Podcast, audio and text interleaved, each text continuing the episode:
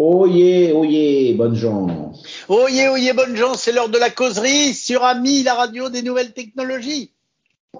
Salut Guillaume. Et la causerie avec Franck Lefebvre, c'est toujours un vrai bonheur, mon cher Franck. Tu vas bien? C'est un bonheur qui n'égale euh, que n'égale que celui de la causerie avec Guillaume Richardot. Oui, je vais très bien et toi? Eh ben écoute, je vais bien et mon petit doigt m'a dit, tu sais, j'ai un petit doigt numérique et connecté. Mon petit doigt m'a dit que tu, arpentais euh, récemment un salon euh, très intéressant dont tu vas nous parler. Ah ben ouais, c'est la semaine tout à fait la semaine du, je sais plus, 12-13 septembre, euh, il y a à Paris, euh, un, il y avait à Paris un salon fort intéressant qui s'appelle Pro Durable, hein, euh, qui avait lieu, qui a lieu tous les ans. C'est la, je sais plus, troisième, quatrième émission, je sais plus.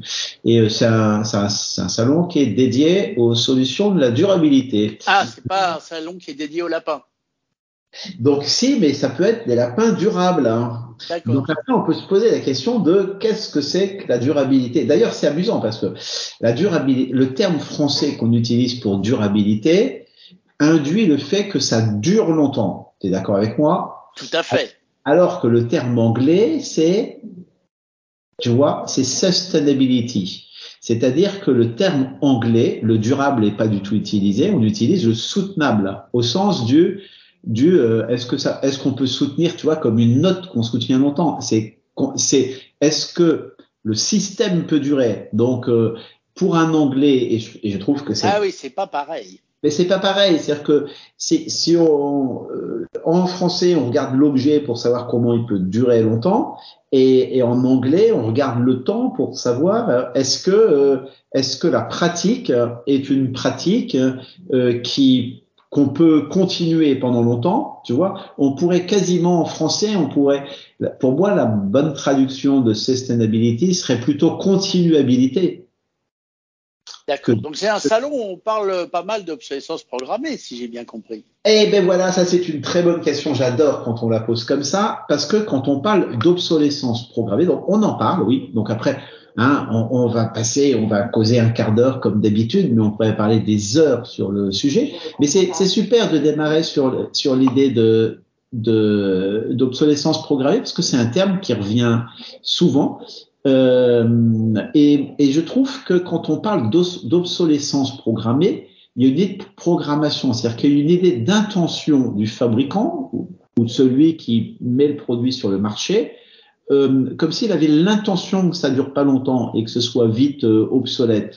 Et donc, moi, je pense qu'il y a très rarement une intention et que le vrai problème, c'est plutôt de l'obsolescence acceptée, c'est-à-dire que le fabricant du produit, très souvent, il accepte de mettre sur le marché un produit en sachant qu'il durera pas longtemps mais en fin de compte, il, répond, il ne fait souvent que répondre à la, la, demande de son client. Je vais te donner un exemple. je te prie d'excuser, je viens de tousser. J'ai un, camarade qui, euh, qui est ingénieur dans une usine qui fabrique des moteurs de lave-glace. De, pas de lave-glace, excuse-moi, de lève-glace automobile. Et donc, euh, il aime bien expliquer que que quand il euh, reçoit une nouvelle demande d'un fabricant automobile pour un, pour un nouveau moteur, eh bien, il dit, voilà, nous, il faut qu'on réponde à la demande au meilleur prix.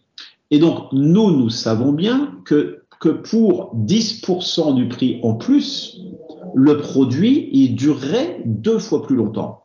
Sauf que si jamais notre produit, si notre proposition, elle est 10% plus chère que notre proposition la plus basse, eh bien, on va pas être retenu par notre client. Et donc, c'est un concurrent qui va prendre le marché. Donc, nous n'avons pas le moyen de faire passer cette idée-là.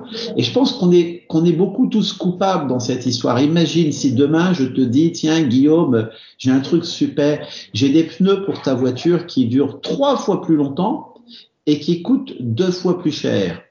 Eh ben, rationnellement, mathématiquement, c'est super intéressant. Sauf que tu vas pas l'acheter le pneu. Tu vas pas l'acheter. Donc pourquoi? Parce que parce que tu vas pas avoir envie de dépenser tout ça tout de suite, parce que t'as pas la trésorerie pour, ou peut-être parce que tu fais juste pas confiance à celui qui, qui va te qui va te proposer le produit. Euh, ce qui veut dire que, à mon sens, si on veut vraiment arriver à faire de la durabilité sur ces sujets-là, il faut commencer par complètement changer le lien qui existe entre le fournisseur et le client. Je m'explique encore. Aujourd'hui, si, tu veux acheter un produit, euh, je sais pas, tu veux acheter un, un ordinateur, par exemple. Eh bien, moi, vendeur, donc, tu vas regarder quoi? Tu vas regarder la puissance de l'ordinateur et puis tu vas regarder son prix. Et moi, fournisseur de l'ordinateur, ben, je vais regarder sa puissance, machin, mais surtout ce que je vais regarder, c'est la différence qui est entre le prix de vente et le prix d'achat, c'est-à-dire je vais regarder ma marge. Et ce que je vais essayer de faire, c'est de maximiser ma marge. Donc, de dire, tiens, mon client, il regarde la performance, donc je vais assurer la performance de mon ordinateur, mais comme il regarde le prix, eh ben, je vais faire en sorte que mon coût d'achat, donc comme le prix de vente, je vais à peu près le connaître en fonction du désir du client, mais que ma marge, ça va être mon prix de vente moins mon prix d'achat, eh ben, je vais faire en sorte que mon prix d'achat soit le plus bas possible. Et donc, je vais aller voir mon propre fournisseur en lui disant, moi, je veux la puissance, mais tout le reste, je m'en fous. La consommation énergétique, je m'en fous. La durabilité, je m'en fous. Les conditions de fabrication, je m'en fous. La pérennité du produit, je m'en fous. C'est-à-dire que tout ça, je m'en fous parce que si jamais je m'en foutais pas, eh ben, ça augmenterait mon prix d'achat pour des avantages que mon client ne regarde pas. Donc, je pense qu'on est tous coupables sur ce truc-là et que le bon truc, ce serait de dire, et c'est de dire parce que parce que tu, tu, tu as compris comme j'étais pathologiquement optimiste, mais mais je pense qu'il y a une vraie une, une, vraie opportunité actuellement pour des fabricants qui disent aux clients mais non mais je vais faire autre chose. Tu veux un ordinateur? Et eh ben moi je vais je vais te vendre un ordinateur, mais comme ensemble, on va faire en sorte que cet, que cet ordinateur soit produit dans de bonnes conditions, soit le plus recyclable possible, dure le plus longtemps possible et des vraies bonnes performances et ainsi de suite et ainsi de suite, ce qu'on pourrait légitimement appeler la durabilité, eh bien moi, le producteur, je ne vais pas accepter l'obsolescence euh, que je que j'acceptais jusqu'à maintenant. Et donc, je vais, faire en sorte que le produit soit le mieux possible et dure le plus longtemps possible. C'est-à-dire que je ne vais plus dire, tiens, euh, moi, je vais me, me, laver les mains de ce qui peut se passer une fois que je t'ai vendu le produit, mais je vais pas te le vendre le produit en vrai. Je vais te le louer. Parce que en te louant le produit, eh bien, moi, je vais avoir mon intérêt ce qui dure le plus longtemps, puisque comme tu vas tous les mois me verser un loyer, eh bien, plus mon produit va durer longtemps, plus de loyer je vais toucher. Il y a un petit boum boum que tu entends. Hein. Il, y a, il se passe rien de mal. Ouais, mais c'est pas grave, c'est la vie. Ça s'appelle des travaux. C'est juste un voisin qui fait des travaux. Et donc, Écoute, il a raison. C'est pour que son appartement dure plus longtemps. Peut-être. Et donc, en, en, louant, en louant, euh, en te louant l'ordinateur que j'aurais pu te vendre, hein, eh ben, on a toi, tu as intérêt dans le temps tu, vas vouloir être le plus content possible, donc que le truc tombe pas en panne, qu'il soit fiable, qu'il reste au goût du jour, qui et moi, je vais avoir intérêt à répondre à cette demande-là parce que parce que si mon truc, tu me le rends au bout de trois mois, eh ben j'aurais mangé ma culotte. Alors que si tu me le rends au bout de trois ans, quatre ans, cinq ans, je sais pas, peut-être six ans, et eh ben à ce moment-là, moi, j'aurais gagné plein d'argent et j'aurais gagné plein d'argent avec ta satisfaction. Donc, je comprends tout à fait ton raisonnement et je pense que c'est dans dans l'ère du temps de ce qu'on vit aujourd'hui et que les gens vont de plus en plus s'intéresser à avoir des produits qui durent parce que la vie est de plus en plus chère et qu'on n'a pas envie forcément de changer de téléphone tous les ans, ce qu'on faisait il y a une dizaine d'années. Mais là, dans, dans ton salon, qu'est-ce que tu trouves comme genre de, de boîtes qui concrètement vont dans ce sens-là? Car je suis curieux, tu le sais. Ouais, mais ben donc dans, dans la pratique, figure-toi euh, qu'on n'en trouve pas tant que ça. C'est-à-dire qu'il y a beaucoup de gens qui, qui parlent d'écologie, qui parlent, et je pense que souvent c'est ouais, c'est un des voilà, oh il faut un bruit terrible. C'est c'est un c'est une des limites de ce type de démarche, mais je pense pour l'instant c'est que c'est une démarche qui est beaucoup qui est beaucoup attaché aux bons sentiments et au désir de bien faire et, et pas toujours d'une façon euh, hyper rationnelle. Donc, donc à Pro Durable, qui est un super salon, hein, je regrette en, en, aucun cas ma visite là-bas. Les gens sont super, sont très ouverts, il y a plein, c'est vraiment un, super salon. Mais j'ai vu, on, on, voit beaucoup de gens qui t'expliquent comment ils plantent des arbres et comment euh, on arrive à absorber du crédit carbone en plantant des arbres. Oh et en plantant des clous aussi. Hein. Je sais pas si. Absolument, et en plantant des clous. Et on trouve, c'est les aléas du presque direct. Et donc, euh, on trouve aussi des gens qui, qui, qui parlent. Euh, donc, il y a beaucoup, il y a beaucoup de numérique et de, nouvelles, et de nouvelles technologies parce que, parce que et ça, je pense que c'est extrêmement louable, c'est que si, si tu veux mieux connaître tes produits et aller dans, dans le sens de la durabilité, il faut être capable aussi de tracer les choses, de mieux connaître les choses. Et il faut que tu sois en mesure de mieux, de mieux comprendre tes propres comportements, l'impact de tes comportements euh, sur la consommation de matière, sur sur les émissions de gaz à effet de serre et ainsi de suite.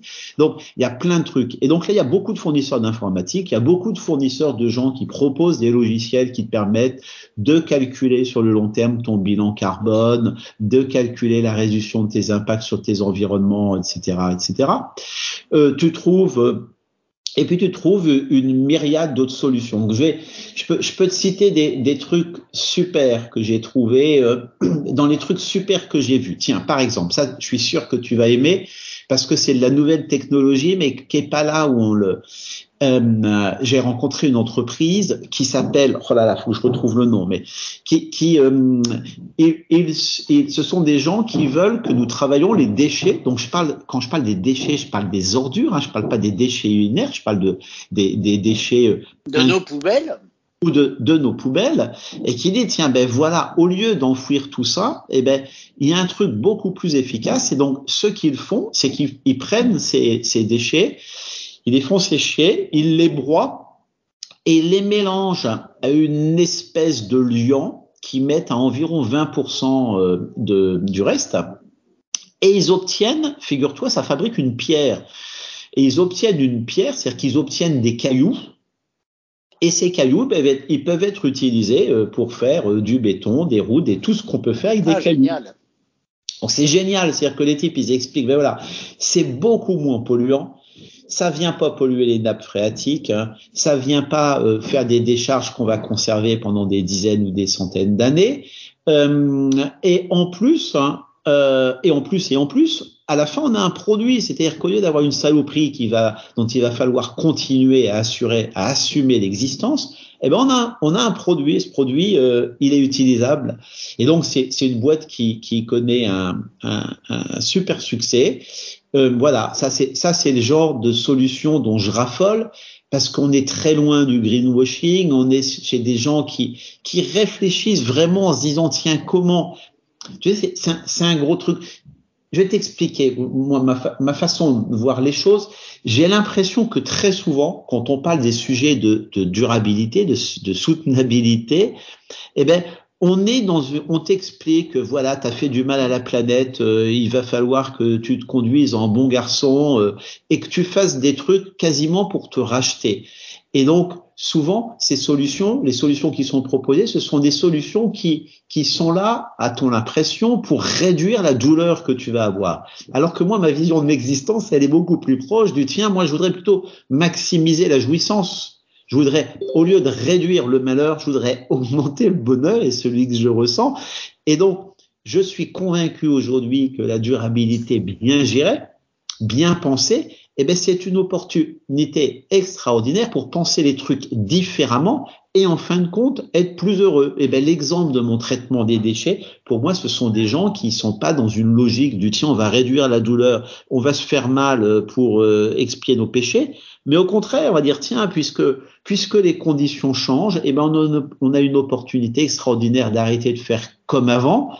Et, et, puis de se mettre à réfléchir, parce qu'en réfléchissant, on peut avoir des choses avec moins d'impact et qui sont éventuellement moins chères et qui sont beaucoup plus génératrices de, de plaisir pour, pour tout le monde. Voilà un bel exemple de truc qui m'a épaté là-bas.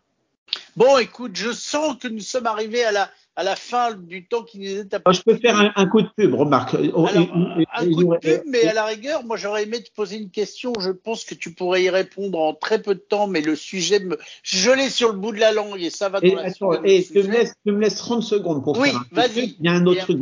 pourquoi, pourquoi j'étais là-bas? Parce que j'étais là-bas sur un projet que que tu sais que j'adore, qui s'appelle leur moto, qui résonne exactement comme ça avec les voitures, en se disant tiens voilà, si on fabrique des voitures qui durent 500 000 kilomètres, eh ben, on est exactement dans le modèle dont que je décrivais tout à l'heure, à savoir qu'on va pas faut vendre la bagnole et puis je veux plus en entendre parler, euh, mais au contraire dire, voilà, je vais te louer une voiture pendant très longtemps. Et donc la voiture, même moi, fabricant, je vais avoir intérêt peut-être à dépenser plus d'argent, les fameux 10% dont on parlait tout à l'heure sur les moteurs de lève-vitre. Hein. Mais, mais comme je vais, avec ça, je sais que je vais pouvoir te satisfaire plus longtemps, client, eh ben, je vais m'arranger pour que tu sois dans une voiture quasiment neuve pendant 5, 10, 15, peut-être 20 ans. Et donc, comme moi, ça, moi ça va m'avoir coûté plus cher, mais comme tu vas rester mon client parce que tu es content pendant une longue période, eh ben in fine, le coût de l'automobile va être nettement inférieur et le plaisir du conducteur va être nettement supérieur et même le plaisir également du commerçant qui va avoir le qui va avoir le Est-ce que sa rentabilité va quand même être au rendez-vous? Parce que moi j'ai un peu l'impression que euh, les, sociétés maintenant veulent gagner des sous d'abord avant de vouloir faire plaisir à leurs clients et que c'est pour ça que les produits durent moins longtemps parce que on les fabrique avec des, des matières moins nobles. Et je voulais en revenir à ma question et je vais faire ma boucle.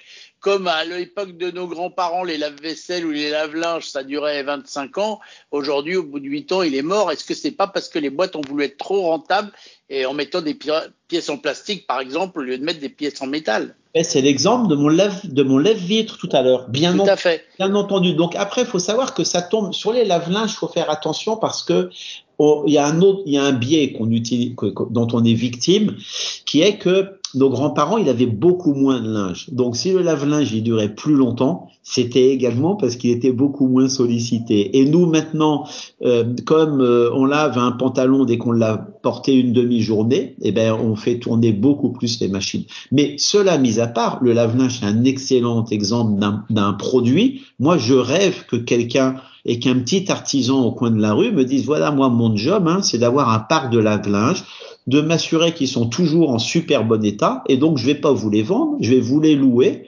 Vous allez me donner, je sais pas, 50 euros ou 60 euros par an. Et pour 60 euros par an, vous êtes sûr d'avoir toujours, toujours un lave-linge qui fonctionne bien. Et lui, il Mais est-ce qu'il sera aussi rentable que le type qui te vend un lave-linge qui ne dire que 10 ans? Et bien sûr, il est beaucoup plus rentable. Il est, il est, et ça, ça se démontre euh, facilement. Euh, c'est beaucoup plus rentable parce qu'il y a juste que la rentabilité n'est pas obtenue au moment de la vente, elle est obtenue dans le temps. Mais c'est beaucoup plus rentable parce que lui, euh, imaginons maintenant le, le, le lave-linge, imaginons qu'il coûte en boutique, il coûterait normalement 600 euros. Eh bien, s'il coûte normalement 600 euros, eh bien, le fabricant, lui, de toute façon, il va, il va, il va essayer de, de faire quoi? Il, il, il, va avoir une marge qui va être, je sais pas, c'est faible hein, sur ces sujets-là, disons 10%, donc il va gagner peut-être 60% sur le truc, d'accord? Donc il va vendre le lave il va devoir te convaincre de l'acheter, ça va lui prendre du temps, ça va lui coûter de l'argent, ce qu'on appelle les frais d'acquisition client. Et puis, et puis, il va gagner in fine pas grand chose, mais immédiatement. Ça, c'est la solution numéro un. La solution numéro deux, c'est que si jamais on inscrit ça dans, dans un système qui est vraiment sur la durabilité, eh ben, ton lave-linge, il va te le mettre chez toi, et puis il va prendre, il va prendre 60 euros par an. Donc, effectivement, pendant dix ans, il va rien gagner, mais ça, il y a des banquiers hein, qui savent financer ça. Hein, c'est le principe de financement des équipements industriels. Donc, tu, il va rien gagner pendant dix ans, mais rends-toi compte. Après la onzième année, la onzième année, il gagne 60 euros, c'est-à-dire la même chose que s'il t'avait, mais il regagne 60 euros la douzième année, il regagne euros. C'est-à-dire que. Donc il a quand même intérêt à ce que son lave-linge marche plus. Mais bien Parce que s'il commence à tomber en panne, ça va pas être rentable pour lui non plus. Et eh ben voilà. Il va être obligé de venir le réparer. Et on est, on est, on est, on a un système alors que l'autre système est assez vicieux, celui-ci est extrêmement vertueux puisque il a tout intérêt, ton fournisseur à ce moment-là, à ce que sa promesse soit tenue, à ce que son truc soit solide. Et est-ce que c'est rentable Oui, c'est super rentable. C'est super rentable, mais, mais dans le temps. Et, et donc, euh, et, et, ça induit une, relation euh, de confiance avec le, entre le client et le fournisseur. Et donc, euh, le type, il a plus intérêt à te berner, à te vendre une saloperie qui va tomber en panne deux jours après la garantie. Donc, ça change tout. Et donc, moi, ma conviction, c'est que si on veut parler de durabilité, il faut pas parler de bons sentiments, il faut parler, entre autres, d'argent et de rentabilité. Et il faut parler surtout de relations entre le client et le fournisseur qui, je l'appelle de mes voeux, va se trouver modifié par les contraintes auxquelles nous faisons face aujourd'hui. Eh ben écoute, j'espère que tu as raison parce que moi l'idée philosophique, me plaît énormément parce que je te l'avais peut-être pas dit, mais j'ai toujours des, des rêves de sale gosse dans ma tête et je me disais le jour où un fabricant de lave-linge comme pub dit moi mon lave-linge il va durer 50 ans et vous n'aurez pas d'emmerde, il les vendra comme des petits pains même s'ils sont un peu plus chers. Donc ton système qui est différent psychologiquement et intellectuellement me plaît énormément. Donc je dis bravo. Guillaume, je te souhaite une excellente journée.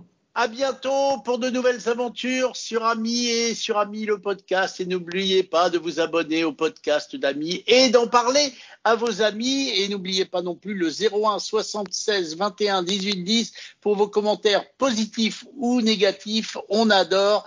Et youpi, à bientôt.